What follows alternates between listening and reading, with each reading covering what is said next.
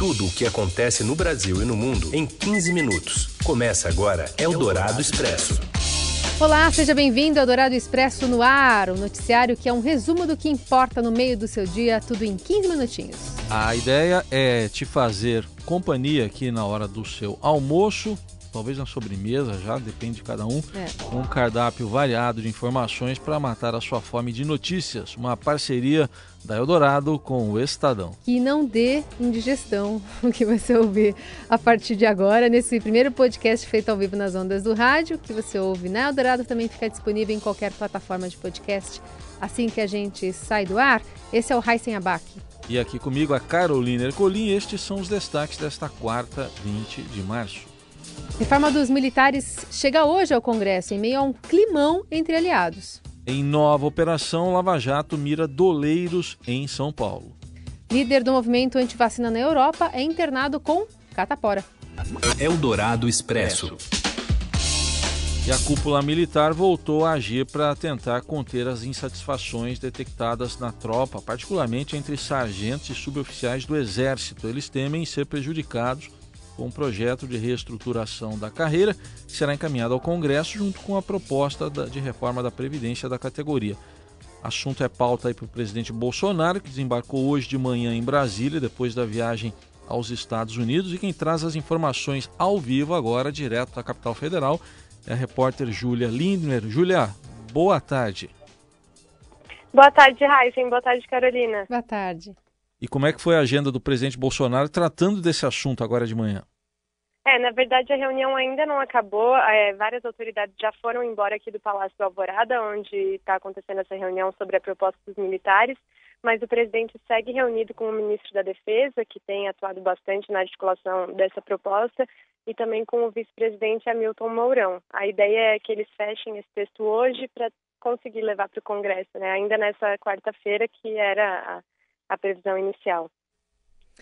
Bom, ainda não saiu nada de novo, ainda assim há um clima aí, porque é preciso afinar o discurso mesmo dentro das Forças Armadas, né? Nos últimos dias as coisas não tiveram tão coesas assim, né, Júlia? É, exatamente. Ontem o vice-presidente, o próprio presidente falou disso né, nos Estados Unidos, o vice-presidente também falou que é, todas esses, essas informações que correram por grupos, grupos de WhatsApp da, da tropa, na verdade, não eram verdadeiras, que a proposta não é bem assim e que vai beneficiar todo mundo. Então, acho que eles estão tentando acalmar os ânimos mesmo para garantir esse apoio, né?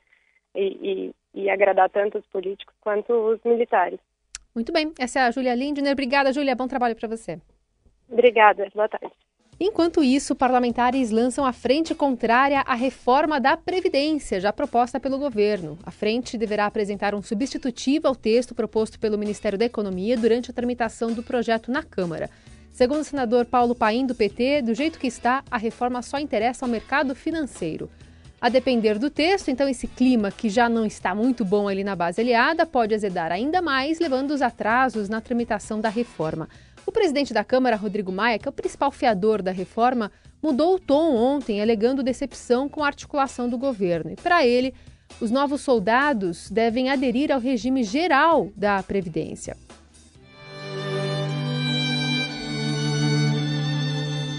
Problema é que nós estamos no fim da festa, o Brasil quebrou.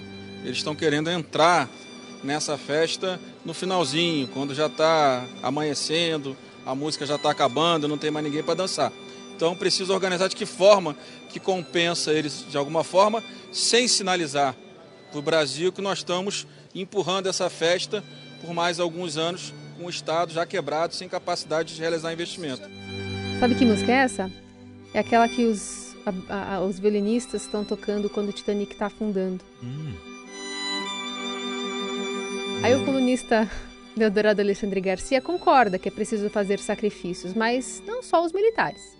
Agora, também é preciso ter cuidado né, de todo essa, esse zum zum zum de, de previdência dos militares, para não falar da previdência da Câmara, do Senado e do Judiciário, que são aposentadorias gigantescas em comparação com as outras.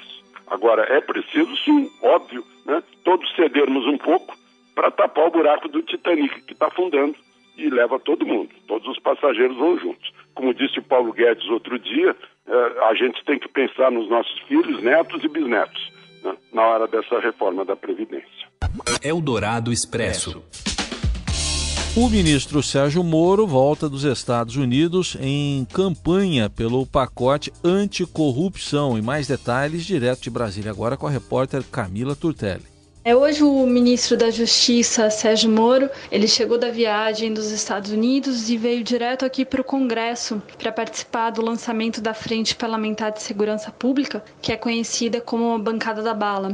E além de comentar brevemente aí sobre como foi a viagem dos Estados Unidos, ele disse que vários acordos foram firmados, acordos importantes. Ele defendeu a prioridade da pauta da segurança pública aqui no Congresso. É, ele enviou no começo do ano um pacote de medidas é, referentes a combate à corrupção e segurança pública e o presidente da casa ele já disse que esse pacote ele só deve entrar na pauta da casa depois da aprovação da nova Previdência. Sérgio Moro diz que vai conversar respeitosamente com o presidente da casa, Rodrigo Maia, sobre essa questão. Ele acredita que a segurança pública é um tema prioritário e que pode tramitar na casa conjuntamente com a Previdência sem problemas, sem prejuízos e sem atraso. Não se desconhece a importância da nova Previdência, mas segurança pública também é uma pauta que tem ah, não só sofrido reclamações dos nossos cidadãos, mas igualmente é perceptível os problemas nessa área, ilustrados, como falou o deputado, por uma taxa de homicídio atual que se aproxima de quase 70 mil. Tá aí o destaque da repórter e ainda o ministro Moro disse que vai criar no Brasil um centro integrado de inteligência copiando o modelo americano de combate ao terrorismo. A iniciativa chamada nos Estados Unidos de Centro de Fusão deve facilitar a troca de informações de maneira instantânea entre diferentes forças de segurança. Eldorado Expresso. A força-tarefa da Lava Jato no Rio de Janeiro, que está em São Paulo hoje para cumprir quatro mandados de prisão contra doleiros da Operação Campo e Desligo 2. Os alvos foram os doleiros Sérgio Reina, Nissim e Tânia Shrin e Jonathan Shahud Shrin. O juiz Marcelo Bretas ainda autorizou buscas nos endereços residenciais e comerciais dos investigados. Na primeira fase, lá em maio de 2018, 30 pessoas foram presas. Na época, os alvos eram doleiros suspeitos de movimentar 1 bilhão e 600 milhões de reais em 52 países. Eldorado Expresso. E o Enem terá agora comissão de análise ideológica. O Ministério da Educação criou hoje um grupo com três pessoas para avaliar as questões do Exame Nacional do Ensino, Ensino Médio.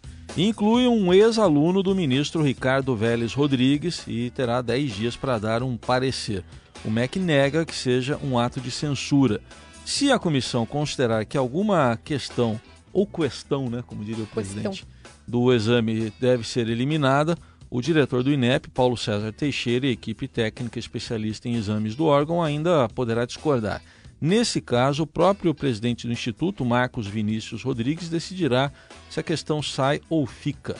Agora, vale o detalhe: Teixeira é ligado à Igreja Católica e Rodrigues foi indicado pelos militares. A decisão foi anunciada após o ministro Ricardo Vélez Rodrigues sobreviver da caça às bruxas promovida pela ala olavista, conhecida também como Olavetes, no MEC. Eldorado Expresso.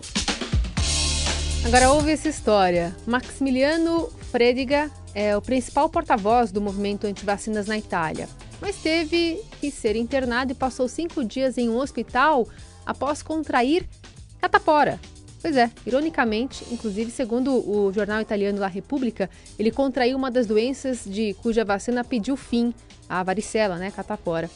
Estou bem e estou me recuperando em casa, escreveu ele ontem nas redes sociais, depois de passar vários dias sob vigilância médica. Agora, o presidente da região, o Fruli Venezia Giulia, diz que não apoiará mais movimentos anti-vacinação. A mudança de discurso ocorre após a internação, né, que inclusive surpreendeu o jornal italiano. Político de primeiro escalão da Liga, que é o partido de extrema direita da Itália, né, que tem como líder o Matteo Salvini, ministro do Interior, o Frediga havia classificado como stalinista o programa de vacinas obrigatórias contra 12 doenças estipulado em seu país em 2017.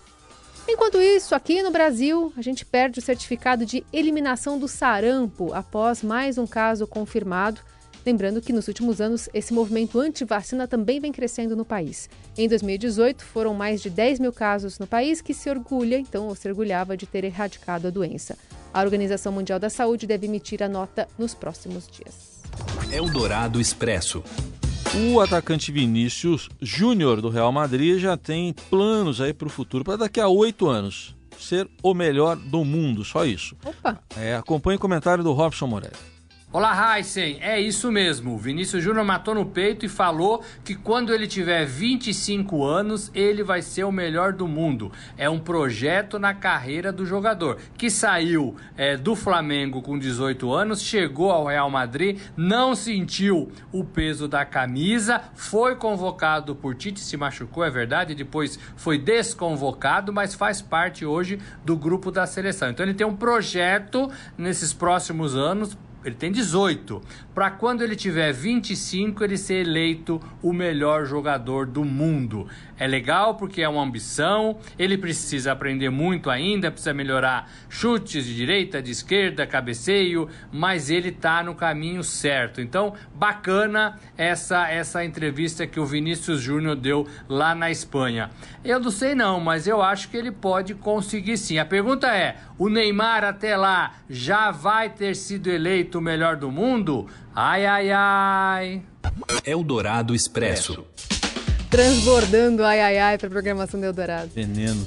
Vamos falar sobre teatro? São Paulo celebrou ontem o melhor da produção nos últimos meses em teatro, né? A edição de 2019 do Prêmio Shell também foi marcada por uma homenagem especial a Jô Soares. A gente vai chamar aqui o Biratã Brasil, editor do Caderno 2, para contar mais detalhes. Oi, Birá. Oi, Carol. Oi, Heisen. Tudo bem? Vamos falar de teatro? Então, nessa terça-feira aconteceu aqui em São Paulo a cerimônia de entrega do Prêmio Shell de Teatro, que hoje é a premiação mais tradicional do palco paulistano. É bom lembrar que lá no Rio de Janeiro também tem a premiação que é própria deles e é diferente daqui. Entre os vencedores, a Cris Couto foi eleita melhor atriz pelo espetáculo A Milionária, do dramaturgo inglês Bernard Shaw. Já o Gilberto Garvonski conquistou a estatueta de melhor ator pela peça A Ira de Narciso, que hoje está em cartaz lá no Rio de Janeiro. Também foram premiados o diretor Zé Henrique de Paula por um panorama visto da ponte, que conta com o texto do Arthur Miller e a participação do Rodrigo Lombardi e o Sérgio Lamberti. É uma peça muito interessante, ficou em cartaz um bom tempo aqui em São Paulo e agora foi premiada pelo Shell. Mas olha, eu acho que um dos momentos mais bonitos da noite foi a homenagem a Jô Soares. Ele ganhou um prêmio especial por sua importante contribuição artística à cena teatral do país. E o apresentador da cerimônia, o Marcos Caruso, lembrou que a trajetória dele foi como humorista, apresentador, escritor, dramaturgo, diretor, ator e músico. Olha só, tudo isso por um prêmio só. Foi isso. Falamos aqui de teatro. Um abraço. Valeu, Bira. Aliás, é, no seu discurso aí, o Jô Soares defendeu de forma veemente a classe artística ao afirmar que o Brasil não poderia ter tido uma guinada tão violenta à ignorância. À ignorância. Para Jô, o governo tem que cuidar do país e para investir no país tem que investir em cultura e tecnologia de ponta. Eldorado Expresso. Olha pro céu, meu amor, vê como ele está lindo. Com a ajuda do Rei do Baião, a gente informa que a Superlua é tri, mas acabou também. É só... De novo, Superlua? De novo. Acabou agora. É, teve uma em janeiro, é. né? Teve agora em fevereiro e a terceira e última Superlua deste ano vai aparecer hoje nas Américas do Sul, a do Bolsonaro, e do Norte, a do Trump. A Agência Aeroespacial dos Estados Unidos, a popular NASA, avisa que o melhor momento para observação é a partir das 10 da noite, é horário de Brasília. Aí a lua vai estar 100% iluminada. E já ocorreram duas superluas, já deu, né? Uma em 21 de janeiro, a conhecida como a lua de sangue, e a outra em 19 de fevereiro. E esse fenômeno é quando a lua atinge o perigeu, que é um ponto de órbita mais próximo da Terra. Perigeu, é. um G. E aí, além disso, aí a Terra e a Lua se alinham hoje, criando um eclipse lunar total. E tem uma dica, presta atenção nessa dica dos especialistas. Hum. É o seguinte a dica, hein? Para ver a Lua? Para ver a Lua. Hum. Erga o pescocinho e, e olhe para o leste, né? É. Aí, aí, tudo bem. Tá bom, então vamos ver mais uma superlua aí de Marcele 2019. Olhe para o céu a partir das 10. Às 10 é um horário complicado para a gente que acorda é. muito cedo, né? Mas abril não tem, maio não tem, junho Certeza, não tem. Né? Tá não tem mais. Ah, mas hoje tem outono, viu? Às 18h40, aliás, 18h58 deve começar a nova estação aqui. É, no Brasil, influenciada pelo El Ninho, vai ter mudança de tempo, mas enfim, a gente fala mais sobre isso amanhã. Boa quarta-feira. Tchau. Você ouviu Eldorado Expresso tudo o que acontece no Brasil e no mundo em 15 minutos.